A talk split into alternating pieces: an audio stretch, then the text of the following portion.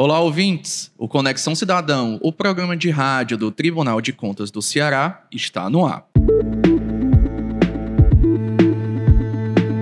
TCE Ceará realizou o primeiro encontro de governança institucional com o tema Diálogo com os Jurisdicionados no dia 20 de abril. Este encontro de governança institucional foi importante, pois com a pandemia sob controle e a liberação de eventos públicos, o TCE reuniu para apresentar e discutir iniciativas do órgão nas áreas jurídica e contábil. O encontro contou com a presença de gestores e servidores públicos, de contadores de advogados e de representantes de entidades de classe. Vocês devem estar se perguntando perguntando qual o conceito de governança e por que ela é importante para a administração pública.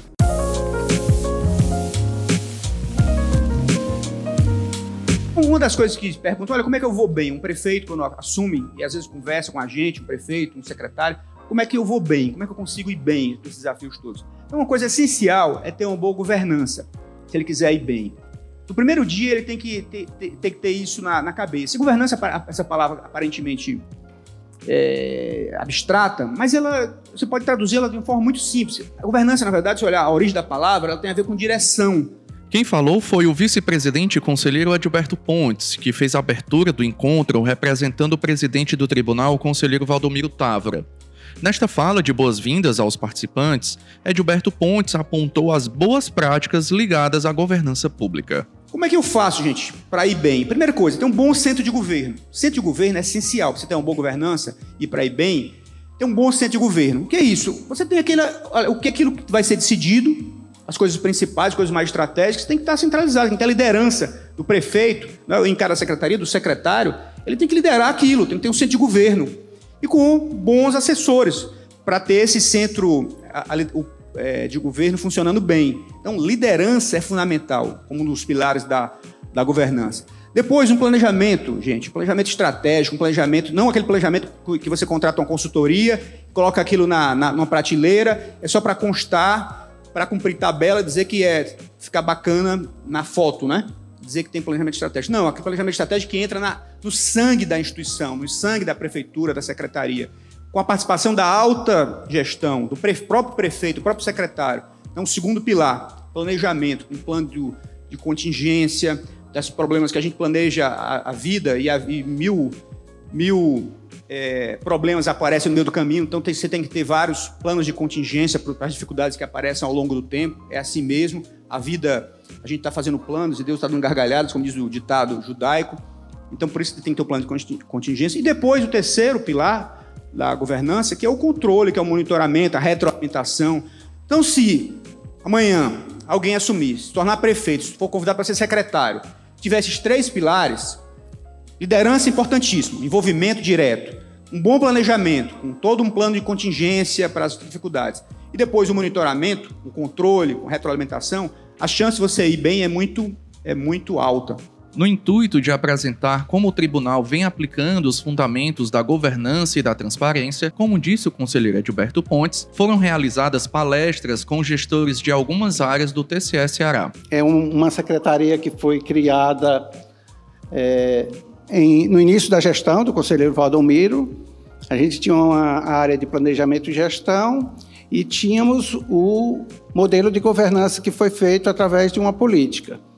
Então, o, a secretaria ela foi criada para conduzir esse modelo de governança junto com as atribuições relativas ao planejamento e gestão.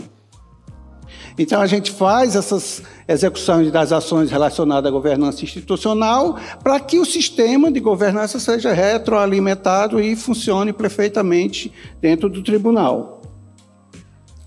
A gente atua além da área de governança institucional, também na parte de planejamento estratégico, conforme é, apresentou aí o conselheiro, né, ressaltando a importância dos planejamentos estratégicos para as instituições.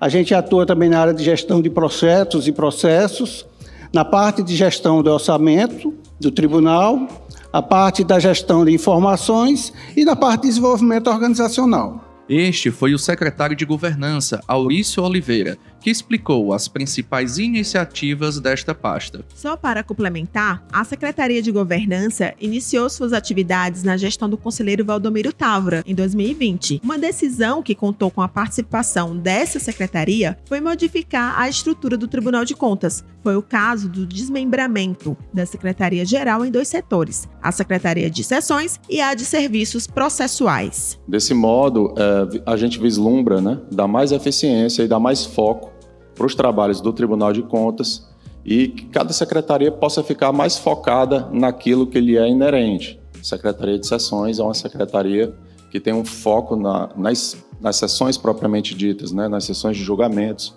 na preparação das pautas, e, ou seja, no pré, durante e no pós-julgamento de contas.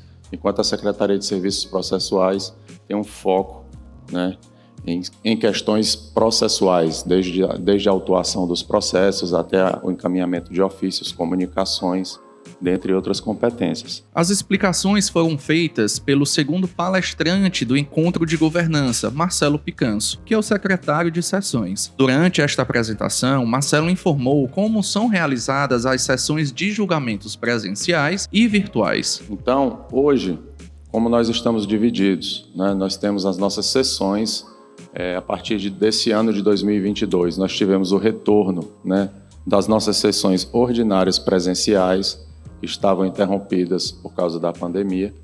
Né? Então, hoje nós temos sessões presenciais ou virtuais ordinárias. Né?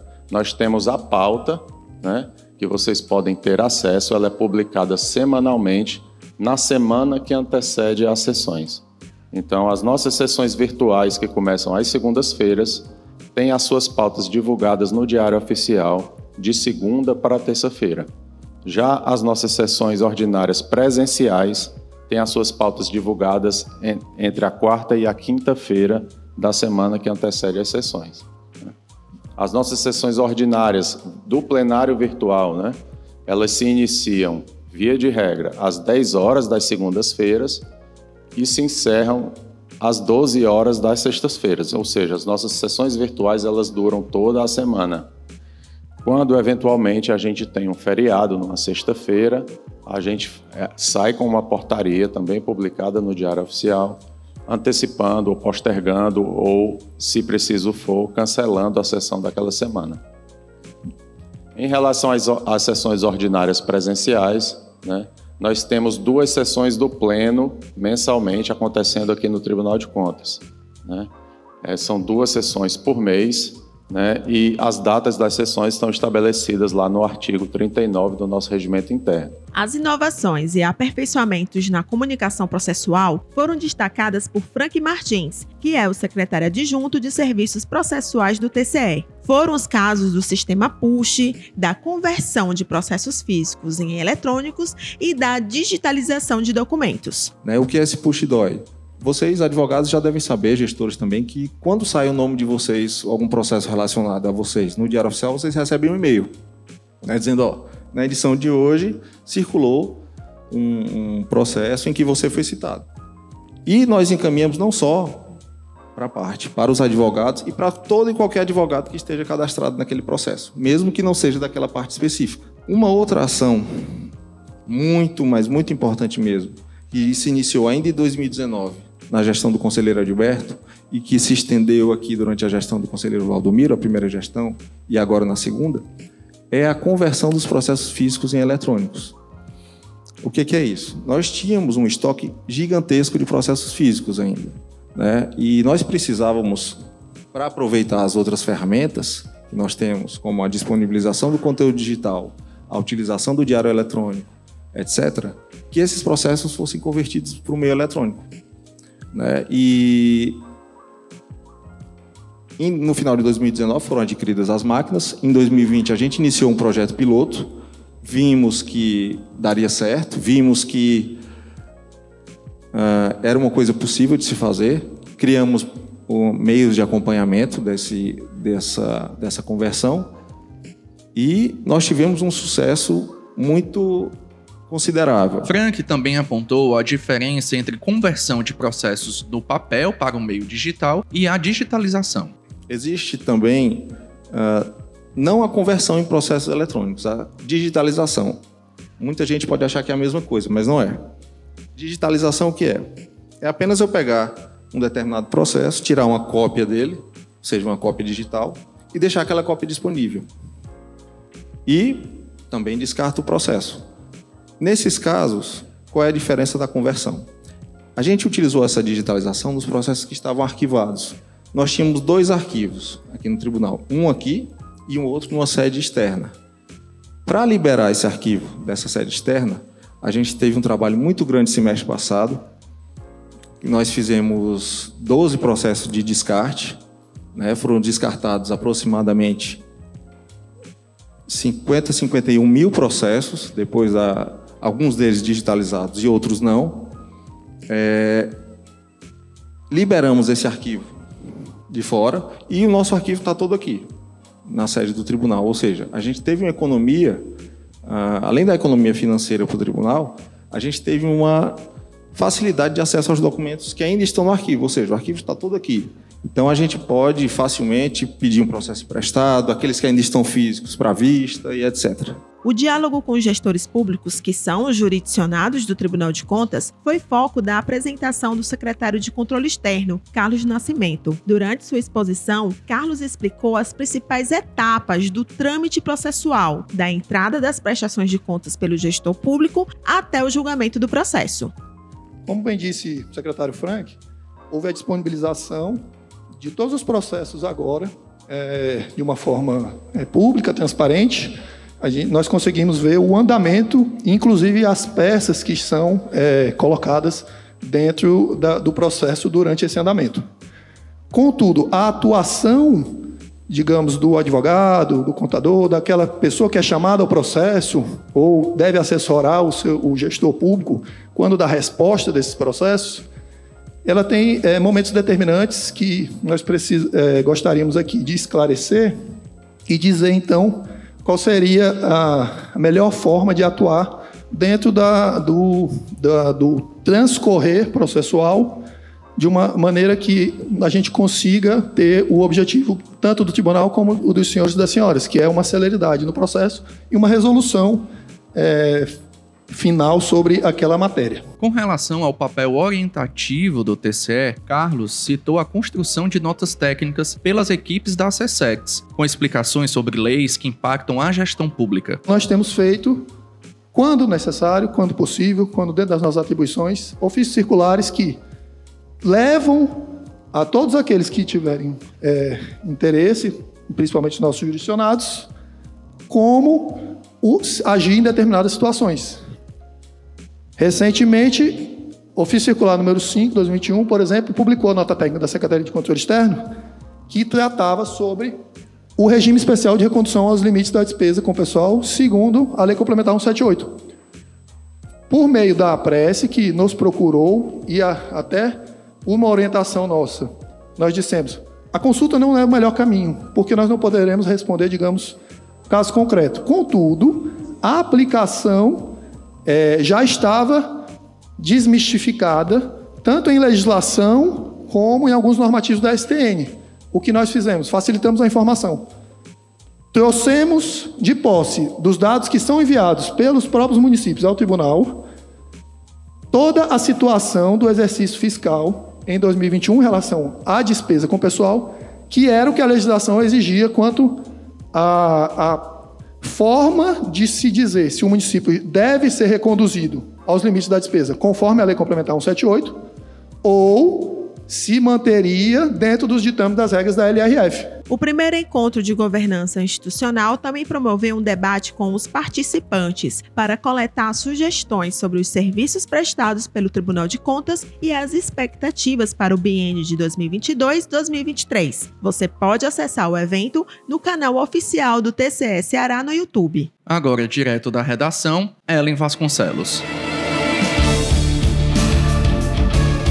Olá, ouvintes do Conexão Cidadão. TCE Ceará publicou no Diário Oficial Eletrônico, do dia 20 de abril, ofício circular assinado pelo presidente, conselheiro Valdomiro Távora, alertando 15 municípios cearenses para que celebrem o termo de adesão ao Sistema de Compensação Previdenciária, o COMPREV, com o Ministério da Economia e o contrato com a DataPrev, desenvolvedora do sistema, para fins de compensação previdenciária. O ofício emitido busca alertar os seguintes municípios: Amontada, Aracoiaba, Araripe, Baturité, Crato, Fortaleza, Ipu, Ipueiras, Nova Russas, Pacajus, Pacoti, Potiratama, Quiterianópolis, Redenção e Santa Quitéria.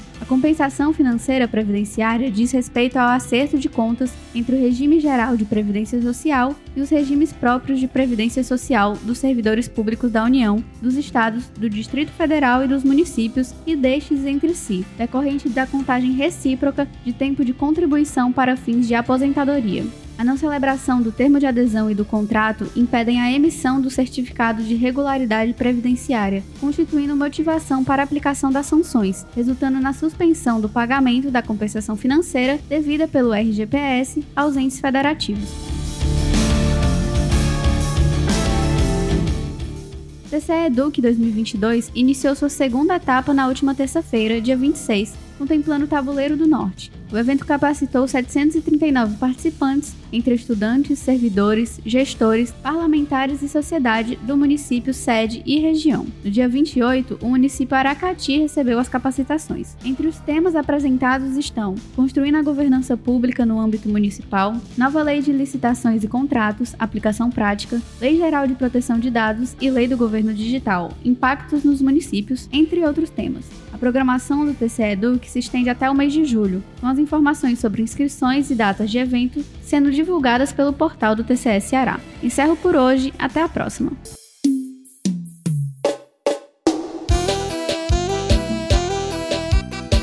Ficamos por aqui, pessoal. Espero que tenham gostado do programa de hoje. Se tiver alguma sugestão ou alguma dúvida, mande um e-mail para a gente. Anota aí. Nosso e-mail é comunicação@tce.ce.gov.br. Essa foi mais uma edição do Conexão Cidadão, programa de rádio oficial do TCE Ceará. A produção é da Assessoria de Comunicação. Até o próximo episódio. Até.